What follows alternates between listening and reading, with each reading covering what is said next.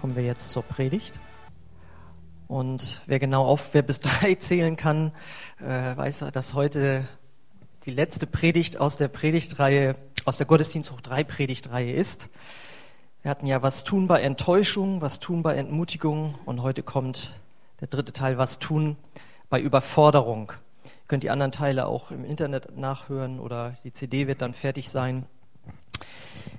Ja, Enttäuschung und Entmutigung, das sind ja schon große Themen eigentlich im Leben von jedem Menschen. Und jetzt kommt das Thema, in dem man, ohne dass man in unserer Gesellschaft leider auch nicht auskommt, in Anführungszeichen, nämlich Überforderung. Ich denke, das ist etwas, was auch uns alle irgendwie schon betroffen hat oder vielleicht auch gerade betrifft. Überforderung meint ja, dass die Fähigkeit einer Person nicht ausreichen, die an sie gestellten äh, Erwartungen oder Anforderungen äh, zu erfüllen oder zu bewältigen. Das äh, geht schon los bei dem Kind, das vielleicht von den Eltern unbedingt aufs Gymnasium geschickt werden musste, obwohl es nur eine Realschulempfehlung hat. Äh, wobei ich gar nicht weiß, gibt es überhaupt noch Realschulen? Die sind schon abgeschafft. Ne? Ähm, und das Kind, das jetzt da ist, ist einfach überfordert durch der, den Druck, der da eben einfach auch herrscht. Und es ist einfach Stress da. Ähm, oder ähm, Eltern mit vielleicht vielen Kindern, die von zu Hause, also die Eltern jetzt nicht viel Sozialkompetenz gelehrt bekommen haben, äh, sind überfordert mit den Kindern.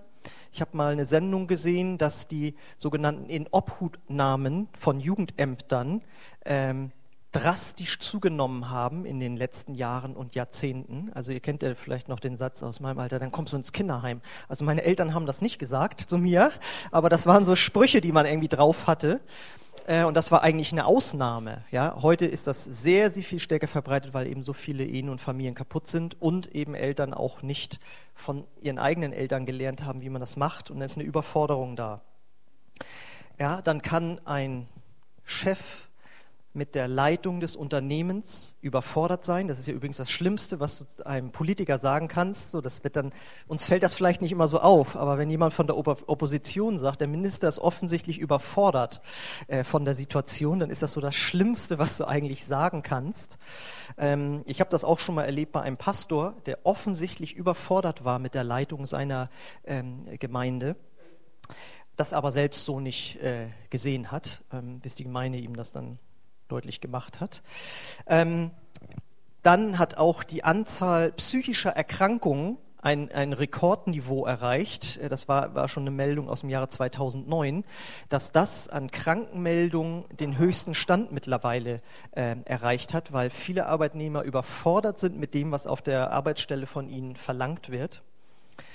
Es kann aber auch sein, dass jemand, der jahrelang schon arbeitslos ist und äh, sich an einen bestimmten Lebensstil ge ge gewöhnt hat, dass der überfordert ist, wenn er, sagen wir mal, morgens um acht jetzt hat eine Arbeitsstelle und da auf einmal auftauchen soll. Ja, das ist, äh, hört sich für jemanden, der jeden Tag so arbeitet, nicht nachvollziehbar an, aber wenn du vorher jahrelang vielleicht so gelebt hast, dann kannst du überfordert sein mit den einfachsten äh, äh Tätigkeiten. Viele haben Angst, dass Deutschland sich überfordert in der, in der Flüchtlingskrise.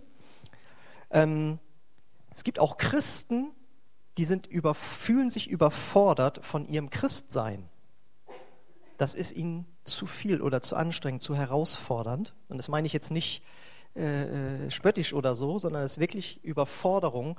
Was, wie soll ich das leben, was Gott da verlangt? Ja? Und allgemein kann man sagen, deswegen sagte ich, ist das so ein Problem, mit dem, ohne dass wir hier nicht mehr äh, auskommen, in Anführungszeichen eben, äh, die Überforderung vom Leben, einfach vom Leben überfordert sein, das ist äh, weit verbreitet. Das ist also ein Problem, das waren jetzt einmal so Sachen, die ich mir so gedacht habe. Du hast vielleicht deine ganz eigene Situation, wo du dich überfordert fühlst. Und das kann körperlich sein, dass du das physisch nicht mehr hinkriegst oder eben, wie ich viele Beispiele jetzt aufgezählt habe, eben seelisch. Und jetzt kommt noch was Wichtiges, Interessantes. Es kann objektiv so sein, dass du überfordert bist. Das heißt, es ist tatsächlich, es ist wirklich zu viel. Würde meinetwegen auch ein Arzt oder so dir attestieren, das ist wirklich zu viel. Oder es kann eben subjektiv sein. Das heißt, man meint, dass man das alles nicht hinbekommen kann obwohl es doch irgendwie möglich wäre. Ich habe da äh, mal so einen, kleinen, äh, so, so, einen kleinen Clip gesehen, äh, wo ein Kind im Swimmingpool, also in so einem öffentlichen Schwimmbad, an so einem Seil hängt. Wisst ihr doch, wo so unterteilt wird zwischen tief und äh, flach und so. Und das hängt da so und ist bitterlich am Weinen, am Schreien.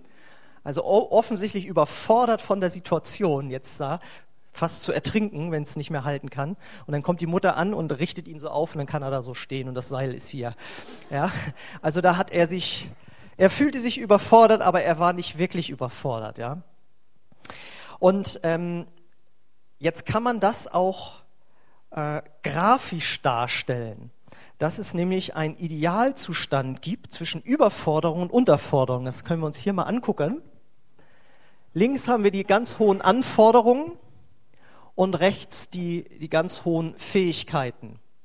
Und wenn die Anforderungen ganz hoch sind, aber die Fähigkeiten sind nicht dazu da, dann bist du oben da, in diesem, ich weiß gar nicht, was das für eine Farbe ist, rot oder was.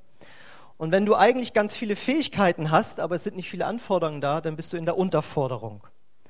Und genau in der Mitte ist die Idealsituation. Das ist dann der sogenannte Flow. Wir als Christen würden sagen, das ist der Friede Gottes, wo man so im Frieden Gottes durchs Leben gehen kann. Man ist nicht überfordert, aber man ist auch nicht unterfordert. Und äh, das habe ich mal gelernt, als wir vor zwei Jahren hier einen Praktikanten hatten. Also wenn du jetzt, das kann man jetzt, finde ich, wunderbar machen, wenn du gefragt wirst, wie es dir geht, dann antwortet man heute nicht mehr, danke gut, sondern man sagt, jo, läuft. Und da muss ich so dran denken, weil Flow heißt ja, es fließt. Also man fließt so das ist so ein schönes Gefühl. Es gibt richtig so, eine, so einen ähm, Wissenschaftler, der hat da richtig einen Preis für gekriegt, Flow-Theorie und so heißt das, ist, ist egal. Auf jeden Fall, das fließt so schön, es läuft einfach. Und da dachte ich, da machen wir doch jetzt mal, dass wir alle was Neues lernen und auch mal gucken, wie es der Gemeinde so geht. Also wenn du sagst, dass du zurzeit in deinem Leben so im Flow bist, und ich dich und ich dich jetzt frage, wie geht's dir denn so? Dann antwortest du einfach laut mit Jo, läuft. So, dann wollen wir mal gucken, wie es der Gemeinde so geht. Wie geht's dir denn so? Ganz okay, wa? Aber was haben nicht alle Jo läuft gesagt? Für euch ist die Predigt jetzt. Es gibt also zwei Extreme. Wenn wir die untere Linie betrachten, die die unterfordert sind, das sind die, die sich eigentlich mehr zutrauen sollten oder die wirklich unter ihren Möglichkeiten leben und die später mal am Ende ihres Lebens sagen müssen, wenn sie vor Jesus stehen, ach so, das hattest du mir auch alles anvertraut und gegeben und äh, ich dachte, ich kann das nicht. Ihr kennt ja auch dieses Gleichnis von dem einen Knecht, der sagt, nö, das vergraben, was er da von Gott bekommen hat. Und die sollten sich diesen Vers nochmal zu Gemüte führen, Philippa 4,13. Denn alles ist mir möglich durch Christus, der mir die Kraft gibt, die ich brauche. Das heißt, als Christen haben wir noch ein erweitertes Potenzial als andere Menschen, weil Gott eben mit uns ist. Aber jetzt lautet die Predigt ja heute nicht, was tun bei Unterforderung, sondern eben Überforderung. Ähm, deswegen gucken wir auf den nächsten Vers. Das sind jetzt die, die überfordert sind. Das sind die, die sich mehr abgrenzen sollten. Und da habe ich einen Vers genommen, auf den würdest du nicht sofort kommen, aber der hat genau damit zu tun. Johannes 5,19. Da heißt es, darauf erwiderte Jesus, ich versichere euch, der Sohn kann nichts aus sich heraus tun. Er tut nur, was er den Vater tun sieht. Was immer der Vater tut, das tut auch der Sohn. Und das ist das, äh, der entscheidende Schlüssel. Ich weiß noch, wie Christoph, nee, auf einem Seminar von Christoph Heselbart sagte mal einer der Leiter so, also Burnout kommt in der Regel dann, wenn man das macht, was Gott nicht will, was man eigentlich machen soll. Ja? Und das ist der Schlüssel eigentlich, dass man nur noch das tut, was Gott möchte, was man tut. Dann ist man auch nicht mehr äh, in der Überforderungssituation, weil eins ist klar, Jesus, der das gesagt hat, äh, der war nicht faul, war nicht unter seinen Möglichkeiten, er hat sich aber auch nicht überfordert. Wir lesen nirgendwo, dass Jesus irgendwie einen Burnout hatte oder so, sondern äh, er hat am Ende seines Lebens gemacht, äh, ich habe das gemacht, was du mir aufgetragen hast, Gott. Und das war das, was du mir eben im Grunde genommen aufs Herz gelegt hast. Ja, das ist dieser Ausdruck, was, was der Vater tut. Ja, da sieht er das im, im Herzen, das möchte Gott, dass, dass er tun oder das, was er tun sollte. So, und ähm, jetzt möchte ich in dem Zusammenhang nochmal an die Predigt erinnern vom Anfang des Jahres, dass das Beste noch vor uns liegt. Das hatte ich ja geschlussfolgert aus dem folgenden Vers, Epheser 2, Vers 10 kommt da jetzt nochmal als nächstes.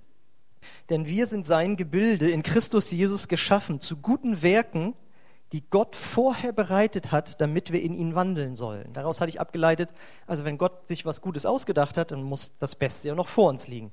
Dieser Vers ist wirklich sehr vielseitig und hier ähm, bedeutet das eben, wenn du die Sachen machst, die Gott vorbereitet hat, dann bist du im Flow.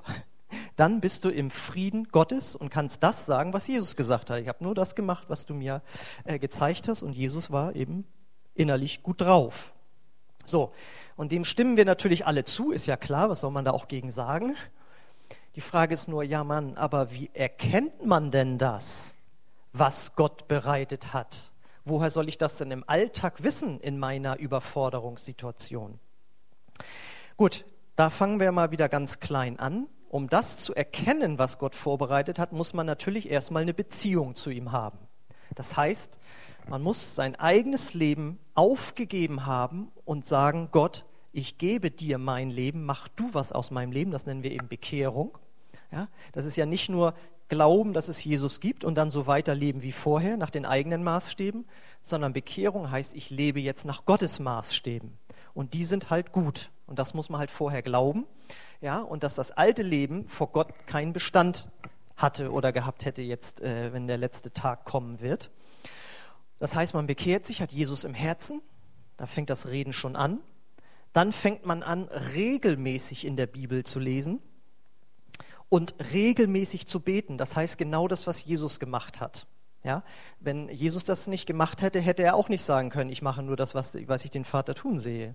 Ja, er konnte es ja dann, hätte es dann ja nicht sehen können, wenn er nicht mit Gott Kontakt ge gehabt hätte. Und das Witzige ist, dass viele Christen, die immer sagen, sie hatten keine Zeit oder keine Lust oder es war alles zu viel, sich dann beschweren, dass sie nicht das Leben leben, das Gott für sie bereitet hat. Das geht nur über diesen Schlüssel einer engen Beziehung zu Gott.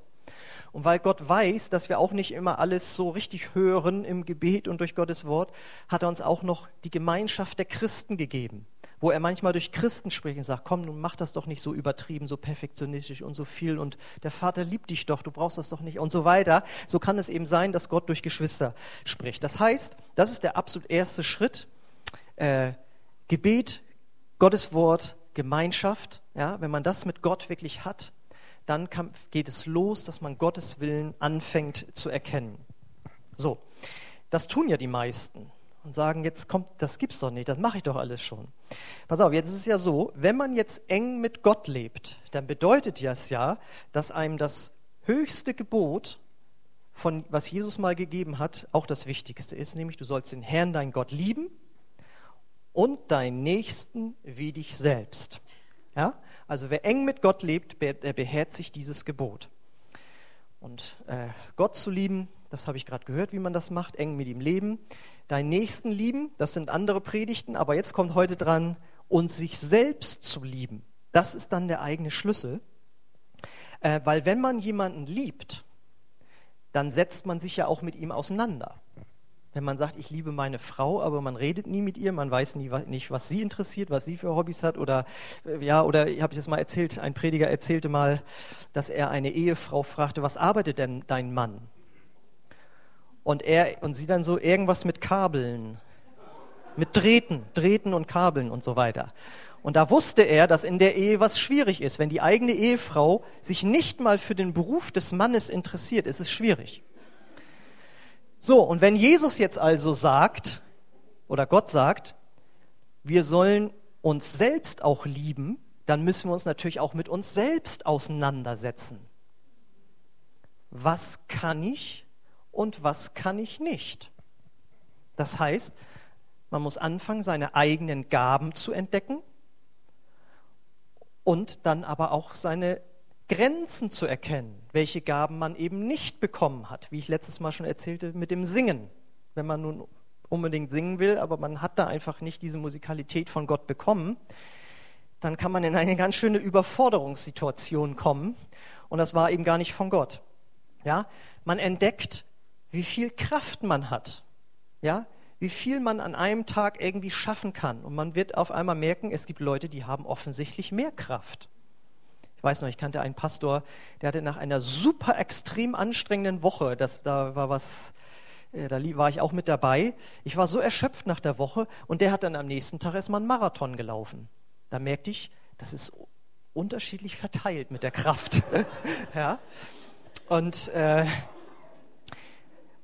was kann ich und was kann ich nicht? Man muss sich also selbst kennenlernen. Und viele, die in große Probleme reingekommen sind, die sagen irgendwann später, ich muss erstmal mich also zu mir selbst finden, also zu meinen Gefühlen irgendwie finden, wie, wie, wie empfinde ich eigentlich über, über bestimmte Dinge und das, ich darf das nicht einfach ignorieren. Ja, sich selbst wegmachen sozusagen, meine Meinung interessiert nicht. Das geht nicht. Wenn man jemanden liebt, dann interessiert dessen Meinung. Und wenn du dich selbst liebst, muss deine Meinung eben auch interessieren. So, das nächste ist, wenn man sich selbst kennenlernt, ist, dass man erkennt, was will ich und was will ich nicht. Das heißt, man muss seine eigenen Wünsche entdecken, das, was man selbst im Leben machen möchte oder irgendwie im Alltag. Und dann muss man entsprechend auch sich Ziele setzen und Prioritäten setzen. Ja, dass man eben sagt, da will jemand was von mir, das will ich aber nicht dann kann ich das nicht an erste Priorität setzen, bloß weil jemand anders das will. Ja, also es gehört mit dazu, sich selbst zu entdecken, was will ich eigentlich im Leben. Das gehört ja zu einer gesunden Identität auch dazu. Und dann als nächstes natürlich, wieder auf Gott bezogen, was soll ich und was soll ich nicht tun? Das heißt, hier geht es wieder darum, Gottes Willen zu erkennen. Ja, das hatten wir doch schon, Axel, ja. Aber das hat natürlich mit den anderen beiden Punkten zu tun weil Gott wird nicht von dir verlangen, etwas zu machen, wofür er dir gar keine Begabung gegeben hat und auch nicht, was er dir als Wunsch aufs Herz gelegt hat. Und das war früher mal so Lehre auch in Gemeinden so, also aus Demutsgründen erstmal genau das machen, wozu man keine Lust hat und so. Ja, und ich glaube auch, dass man klein anfangen muss in bestimmten Dingen. Ja? Äh, aber wenn, dann ist das eine kurze Zeit. Aber wer jahrelang in einem bestimmten Dienst ist, für den er nicht begabt ist und auf den er auch gar keine Lust hat, dann ist das halt irgendwie ähm, äh, schwierig. Und deswegen, das, was Gott dir aufs Herz gelegt hat und was er dir an Gaben gegeben hat und Kraft und Glaube und all diese Dinge, das hat sehr, sehr oft genau mit dem zu tun, was er auch von dir möchte, was du tun sollst und was du nicht tun sollst. Ja, es gibt ja so Christen, die bekehren sich und dann hören sie das erste Mal, dass es Mission gibt und dann gibt es da vielleicht auch mal eine Predigt drüber. Und dann äh, heißt es, äh, willst du jetzt ganz dein Leben Gott geben, dass er damit machen kann, was du willst? Und das ist eigentlich die Grundlage für Bekehrung. Also das ist eigentlich ganz normal, sonst ist man gar kein Christ. Aber die haben dann Angst, wenn sie jetzt Ja sagen, dass Gott sie dann eben tatsächlich dann als Missionar zu den Eskimos schickt obwohl ihnen das doch schon in diesem Winter hier zu kalt ist. Ja? Und so haben sie so eine Angst, dass sie da nicht Gott alles ausliefern, weil sie Angst haben, Gott ist dann eben doch so ein Tyrann, der dann eben was Schlechtes macht. Und so ist Gott aber nicht. Das ist das Schöne. So ist Gott eben nicht. Das heißt, wenn Gott dich herausfordert, etwas zu tun, wo du jetzt vielleicht heute noch sagen würdest, also da weiß ich aber nicht, dann fängt er auf eine ganz geniale Art an, dir das aufs Herz zu legen und dich da mal reinblicken zu lassen, was das wohl bedeutet, wenn du das machst. Also ich weiß noch, dass ich früher gesagt habe, okay, also ich werde zwar Pastor, das heißt aber nicht, dass ich jetzt äh, allein verantwortlich da jetzt eine Gemeinde leiten möchte. Also das jetzt aber nicht. So, äh, und dann weiß ich noch, wie der Generalsekretär vom BFP dann sagte so, ja, wie lange willst du denn noch zweiter Mann sein? So, ist mir egal. Hm?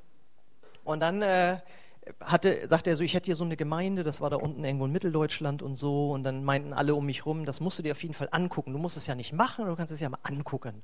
Und dann habe ich dann mir die Gemeinde im Internet angeguckt und guckte mir den miserablen Internetauftritt an und dachte so, also da müsste man das ändern, dann müsste man das und das und das und das und so.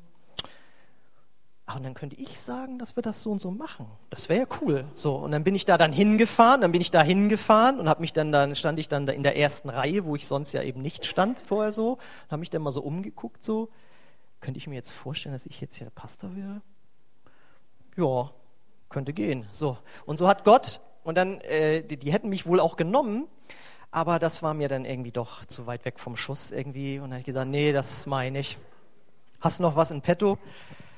Ja, Lilienthal und äh, Troisdorf und Ahlfeld, die suchen noch eine Gemeinde. Dann dachte ich, da fangen wir erstmal im Norden an.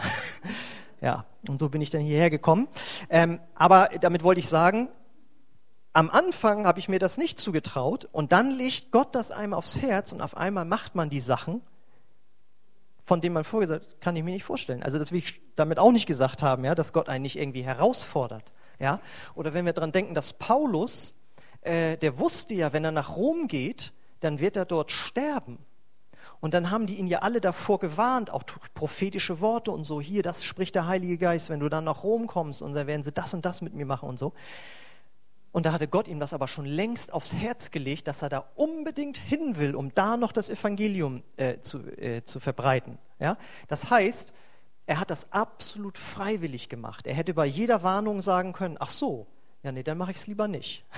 Ja, aber er wollte das unbedingt tun. Versteht ihr, was ich meine? Ja, Gott verlangt nicht etwas, was wir nicht auch dann tun könnten oder tun möchten. Ja, aber wir müssen ihm einfach vertrauen.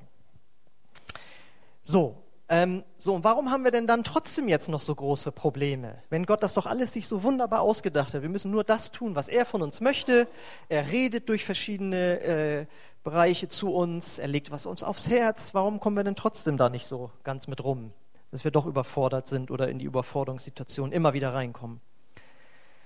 Weil wir dann eben doch lieber sehr oft unseren eigenen Willen tun oder den von anderen Menschen das nennt man Menschenfurcht, äh, statt das, was Gott eigentlich von uns will.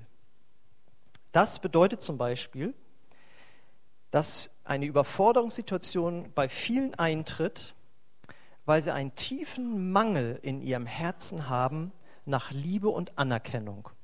Und sie schon früh gelernt haben, und da will ich mich überhaupt gar nicht raus, rausnehmen oder so, ja, äh, gelernt haben, wenn ich was leiste, dann bekomme ich auch viel Liebe und Anerkennung. Heißt also, je mehr ich leiste, also umso mehr Anerkennung. Und das sind nicht nur irgendwelche Unternehmer mit Riesenmaschinen oder so sein, das kann auch die Mutter sein, die die ganze Zeit darüber klagt, wie viel und zu viel sie eigentlich zu tun hat. Und also ich kenne das zumindest aus meinem früheren Leben. Also jetzt, meine Mutter war nicht unbedingt so, aber ich kenne das von, von Gesprächen, da waren und so, wo es immer darum ging, wie viel man gerade wieder macht auch nicht nur Mütter, auch Väter, denn samstags, äh, das gab es gar nicht, dass nicht samstags irgendwas gearbeitet wurde. Ja, sonst warst du nicht anerkannt. Meine Mutter behauptet steif und fest, mein Vater sei der erste Mann gewesen, der mich im Kinderwagen durchs Dorf geschoben hätte. Das hätten Männer früher nicht gemacht. Ja, aber wenn man frei hat, dann arbeitet man und schiebt nicht einfach ein Kind durch die Gegend. Ja? Und womit hat das zu tun? Weil du Liebe und Anerkennung bekommst. Mann, wie fleißig ist der. Mann, wie fleißig ist die. Und da wird das ausgeglichen, was man vielleicht in der Kindheit nicht bekommen hat. Und dazu gehört auch Perfektionismus, normale Aufgaben so bis ins Kleinste ausfiddeln und stundenlang und dann krank werden darüber und Migräne bekommen und alle möglichen Sachen. Ja, äh, totale Überforderungssituation, weil man es einfach nicht ertragen kann, wenn irgendetwas falsch sein könnte. Und das hat ja alles nicht mit Gott zu tun. Und da kannst du ein guter, hingegebener Christ sein. Und ich selbst habe mich öfters in Überforderungssituationen äh, auch reingebracht, wo ich dann völlig ausgelaugt war. Und da ist der Schlüssel einfach, dass man seine Grenze anerkennen muss. So viel kriege ich nicht hin. Ich habe da eine Grenze. Mehr Kraft habe ich nicht. Ja? Und dann muss man auch Konsequenzen ziehen. Und es fängt damit an, dass man sich klar wird, ich bin geliebt und wertvoll, auch ohne den Doktortitel oder was immer man da an Riesenaufgaben äh, auf sich genommen hat. Und wir brauchen nicht noch ein drittes Haus bauen. Also ich kenne Leute aus meinem früheren Leben da äh, und so, also die bauen dauernd Häuser. Da werden immer Häuser gebaut. Na, ja, und das gibt Geld, wenn die dann vermietet werden und so, und du bist halt fleißig und so, ja. Und wenn du dann sagst, ich bin überfordert, dann ist das eben nicht von Gott. Das nächste ist, dass wir dann, das, so, das ist sozusagen selbst verschuldet, ja, Ähm, das andere ist, das ist jetzt ein ganz krasser Satz jetzt hier, also wir müssen halt nun mal in diesem Leben leben, in dem wir leben. habe ich gar nicht so ausgeschrieben, aber wir müssen in diesem Leben leben, in dem wir leben. Und äh, wenn man dann nun mal eine Entscheidung getroffen hat, einen bestimmten Beruf anzunehmen oder so und so viele Kinder zu haben oder ein Haus zu bauen neben all diesen Dingen, wenn man diese Entscheidung getroffen hat und man kommt dann in diese Überforderungssituation, dann muss man, glaube ich, bevor man eben krank wird und sowas, einfach die Demut zeigen und sagen, ich habe mich da übernommen. Ich brauche jetzt Hilfe.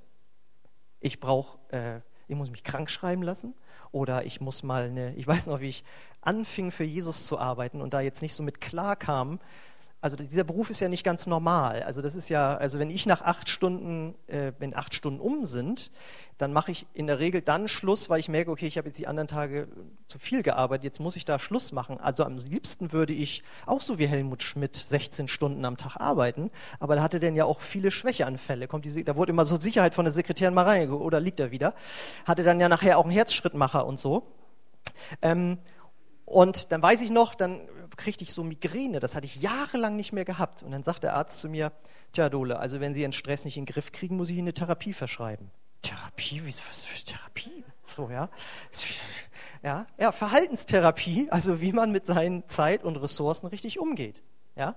Und vielleicht muss der eine oder andere das auch mal machen, sich mal richtig beraten lassen, warum macht, läuft das immer wieder so an diese Grenze ran und über die Grenze hinaus. Und das ist Demut. Therapie, Kur, Krankschreiben, Nachbarn, Familie, kannst du mir nicht mehr helfen, wie auch immer. Da muss man dann gnadenlos die Ressourcen abschöpfen, bevor man ganz zugrunde geht, weil man halt in diesem Leben lebt, in dem wir halt nur so leben. Ne? Und dazu gehört natürlich auch das nächste dann eben, äh, das wäre jetzt das dritte, dass wir uns, dass wir in Überforderungssituationen kommen, weil wir uns von Menschen überfordern lassen. Und das geschieht natürlich ganz schnell, weil wenn man in einem Beruf ist, dann hat man nun mal einen Chef. So. Und der kann sagen, so und so läuft's. Ja. Und dann, dann kommst du hier aus der Predigt raus. Ja, du, tolle Tipps hier. Mhm. Und dazu empfehle ich die Predigt, auch du kannst Nein sagen. Weil das ist mir schon klar. In so einer Situation war ich beruflich auch mal, dass ich merkte, also wenn ich da jetzt Nein gebe, das ist ja wie, das ist ja wie Rebellion, das ist ja wie Ungehorsam so ungefähr. Ne? Bis ich dann mal in so einem Seelsorgeseminar war und dann sagte der eine Leiter so zu mir, also nicht, er hat das so formuliert, er so, ja, man muss dann Rückgrat zeigen. Und der Satz gefiel mir, weil Rückgrat zeigen heißt nicht rebellisch sein. Ja? Sondern das bedeutet, zu, zu eben seinen eigenen Grenzen und Bedürfnissen zu stehen. Und wenn es dann heißt, hier können Sie mal so und so, und sagst du, nee, das schaffe ich leider nicht. Und dann kriegt der Chef, geht der Kamm so hoch, Kamm, ihm schwillt der Kamm. Das hat er noch nie gehört von dir. Dir konnte er doch immer die ganzen Akten rüberschieben und auf einmal heißt es, nee, ich bin völlig am Limit, äh, geht so nicht und innerlich dann poch, poch, poch, werde ich jetzt entlassen, werde ich jetzt entlassen, werde ich jetzt entlassen? Und dann der Chef und so steht euch dann gegenüber und dann, ach, ja, Frau sowieso, ist schon klar, müssen wir mal. Und so, und dann, ja, dann heißt es auch wieder Gott zu vertrauen, weil äh, Gott entscheidet ja, ob du da noch länger arbeitest oder nicht. Ich sage nicht, dass das einfach ist. Ja, also überhaupt gar nicht. Aber wenn du in einer permanenten Überforderungssituation bist wegen deiner Arbeitsstelle, weil dir deine Kollegen und deine Chefs alles aufladen und du nicht gelernt hast, Nein zu sagen, dann wird es schwierig. Und man muss dann eben auch ganz klar sagen, du dienst dann Menschen, aber nicht Gott. Weil Gott sagt, du sollst arbeiten, du sollst auch fleißig sein und du kannst auch mal was extra machen und du musst nicht der Erste sein, der geht und all diese Dinge. Aber ich will nicht, dass mein Kind da kaputt geht auf dieser Arbeitsstelle. So, und das ist dann das, was Gott will. So, das kann man schlecht dem Chef sagen, Gott will das nicht, dass ich jetzt hier noch ein bisschen so noch sehr mehr mache, aber das soll einem das Rückgrat eben stärken. Gut. Dann möchte ich auch noch was dazu sagen, weil ich ja sagte, es gibt auch Christen, die sind überfordert von ihrem Christsein. Die erleben das Christsein als eine unerträgliche Last. Obwohl Jesus ja gesagt hat, kommt her zu mir, alle, die ihr mühselig und beladen seid und damit meinte er nicht ihr, die ihr immer die Überstunden fahren müsst, sondern er meinte damit die Lehre der Pharisäer, die euch diese Lasten auflegt. Kommt her zu mir, ich will euch erquicken, weil meine Last ist leicht. Wer mit mir lebt, wird nicht überfordert. Das heißt, das Christsein hat mit Überforderung, nie, wenn du das Christsein als Überforderung wahrnimmst, dann hast du das Evangelium nicht verstanden, weil meistens und das kenne ich auch von mir. Ich weiß noch, äh, äh, das ging über Jahre, wo ich dann immer meinte, nicht genug gebetet zu haben und all solche Sachen und so. Ich will ich überhaupt, also ich kann mich in allem wiederfinden, wirklich. Äh, ähm, äh, was soll ich jetzt damit sagen? Also, dass, ähm, dass man eben dann ein falsches Bild von Gott hat. Und das hat wieder sehr oft mit der Erziehung zu tun. Wenn die Eltern so waren, Liebe gegen Leistung, und man liest dann das Neue Testament und da steht ja auch, ihr sollt und du sollst und ihr sollt nicht und so weiter. Das kann man ja so verstehen. Aber deswegen kann man die Bibel eben nur mit dem Heiligen Geist verstehen. Und das, Paulus sagt ja, ihr habt ja einen Geist empfangen, dass ihr jetzt sagen, dass, aber lieber Vater, Papa könnt ihr sagen. Und mit diesem kindlichen Geist liest du dann die Bibel anders. Und da muss man halt erstmal hinkommen, weil man das sonst einfach so überträgt.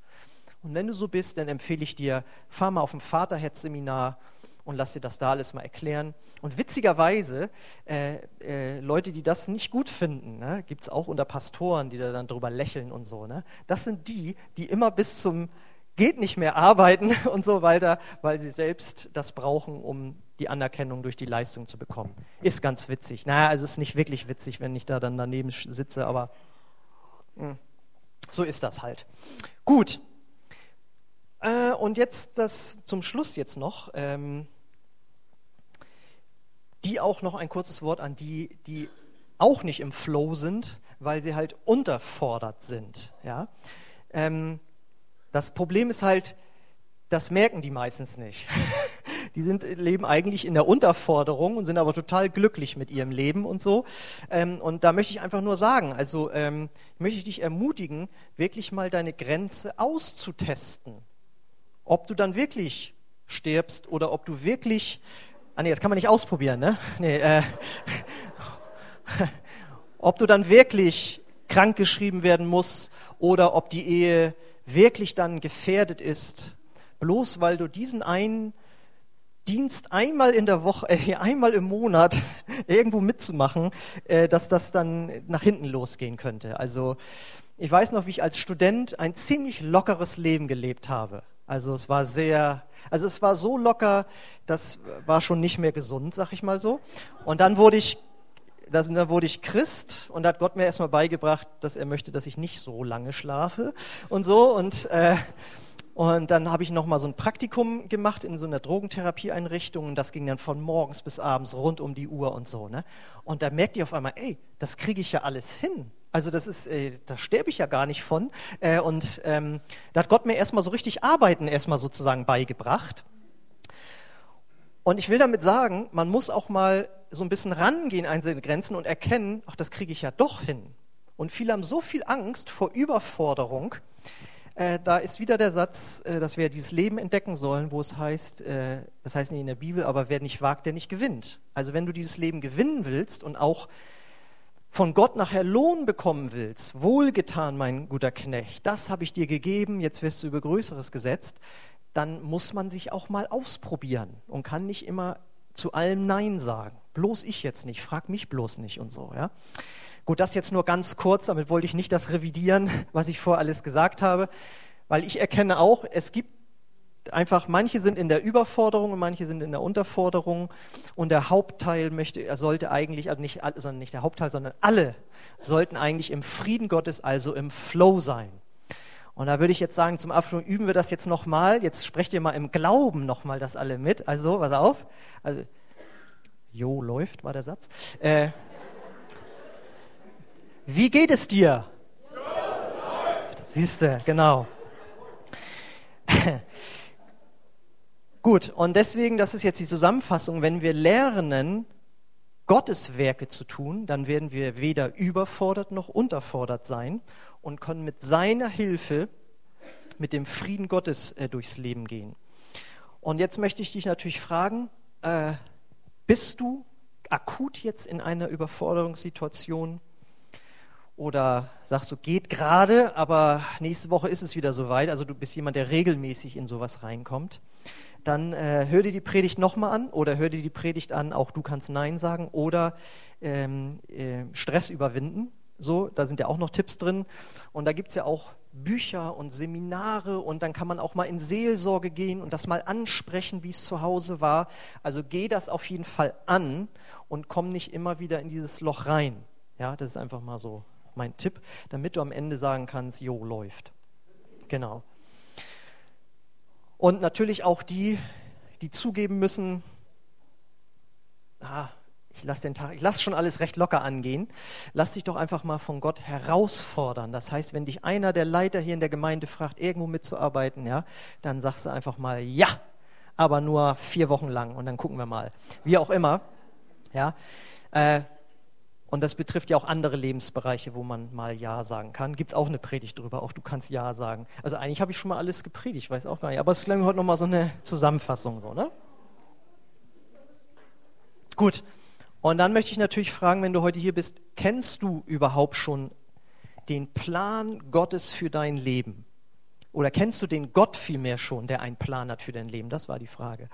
Ja, ähm, dann lade ich dich ein, Jesus in dein Leben aufzunehmen. Und das bedeutet als erstes einfach, dass man seinen eigenen Willen Gott unterordnet. Das ist in Wirklichkeit Bekehrung. Und natürlich auch, wenn du hier bist und äh, von Jesus weggekommen bist, dann lade ich dich ein, wieder zu Gott zurückzukommen. Das ist einfach das Beste, was einem im Leben passieren kann. Dann wird man im Frieden Gottes laufen. Gut, kannst du mal gucken, wo du stehst.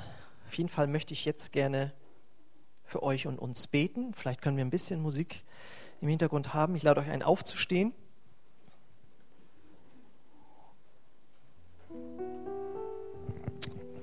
Halleluja. Danke, Jesus, jetzt dafür, dass wir dann, wenn wir mit dir leben, dass wir dann nicht in Burnout reinrutschen und auch nicht jemand sind, wo, wir, wo man am Ende des Lebens sagen muss, was hat er eigentlich gemacht mit seiner Zeit und seinen Gaben und seiner Kraft und seinem Geld, sondern dass wir sagen können, Gott, ich habe weitestgehend das gemacht, was du mir aufs Herz gelegt hast. Das werden wir nie perfekt hinbekommen. Ich danke dir für Gott dafür, dass dafür Gnade da ist. Du erwartest keine Perfektion, weil nur Jesus perfekt war.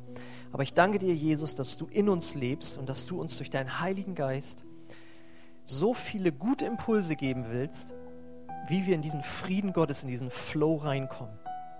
Und ich bete jetzt für jeden, der hier ist, der sagt, ich bin jetzt in einer Überforderungssituation, dass du ihm sagst, ja, weil du das und das ändern solltest. Und danke, Herr, dass du da keinen Druck ausübst, sondern dass du das auf eine liebevolle Art machst. Und ich bete, dass du jetzt zu ihm oder ihr sprichst und einfach dort einen klaren Impuls hineinsprichst, was sich ändern sollte, wo Entscheidungen heute getroffen werden sollte. Ich muss mit meinem Chef reden, ich muss mit meinem Mann reden, ich muss mit dir reden, Gott. Ich muss mit mir selbst mal reden. Ich muss mich besser kennenlernen. Was immer es ist, Herr. Ich bete, dass du das jetzt einfach aufs Herz legst, dass keiner, der in dieser Problemlage ist, äh, unverändert hier wieder rausgeht, sondern wirklich Konsequenzen zieht, damit sein Leben einfach im Flow äh, fließt. Danke, Herr, dafür. Halleluja. Und ich bete auch für jeden, der Jesus als, als Herrn noch gar nicht kennt, dass du das jetzt einfach zeigst. Du bist noch gar nicht in meinem Lebensplan und deswegen bist du in Über- oder Unterforderung. Und ich bete, dass du das einfach zeigst jetzt. Und während der Heilige Geist hier ist und zu uns spricht, möchte ich einfach uns einladen, die Augen zu schließen. Und ich möchte fragen, wer ist heute Morgen hier, der diese, diesen Schritt gehen möchte, den Gott kennenlernen, der einen Plan hat für dein Leben, wo du im Frieden Gottes wirklich sein kannst?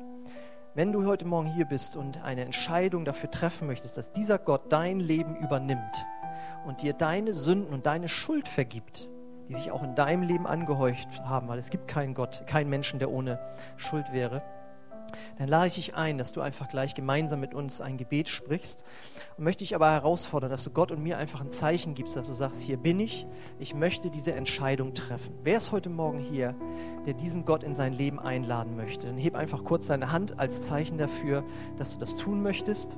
Das ist eine Überwindung, aber es setzt etwas frei in deinem Herzen. Wer möchte heute Morgen diese Entscheidung treffen? Dann heb einfach kurz deine Hand und wir wollen alle gemeinsam mit dir beten.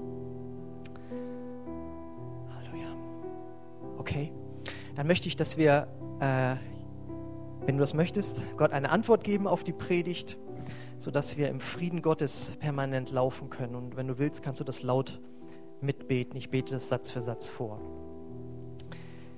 Vater, ich komme jetzt zu dir. Und ich danke dir für deinen Plan für mein Leben, in dem Über- oder Unterforderung nicht vorgesehen ist. Zeig mir deinen Weg für mich. Warne mich vor Überforderung, aber fordere mich auch heraus. Ich will mit dir gehen. Danke, dass du mich führst, Heiliger Geist. Amen. Amen. Ich möchte jetzt am Ende des Gottesdienstes wie immer einladen, wer Gebet haben möchte, auch über dieses Thema, aber auch darüber hinaus, auch wenn du krank bist oder sonst wie eine Not hast in deinem Leben, dann stellen sich Geschwister jetzt hier für dich auf, die für dich äh, beten möchten. Du kannst einfach kommen. Und ich möchte den, äh, die können sich schon hinstellen, und dann möchte ich jetzt einfach den Gottesdienst äh, schließen, dem Segen und Gebet. Und ich danke dir, Herr, dass du zu uns geredet hast, Herr. Und ich danke dir, dass du mit uns jetzt gehst, dass wir in dieses Leben, in diese neue Woche hineingehen können mit diesem Impuls. Und ich bete, dass wir ihn nicht verlieren, Herr. Und die Gnade unseres Herrn Jesus Christus und die Liebe Gottes und die Gemeinschaft des Heiligen Geistes sei mit euch allen. Amen. Amen. Also kommt zum Gebet oder geht noch gerne runter in den Gemeinschaftsraum. Ansonsten bis nächsten Sonntag.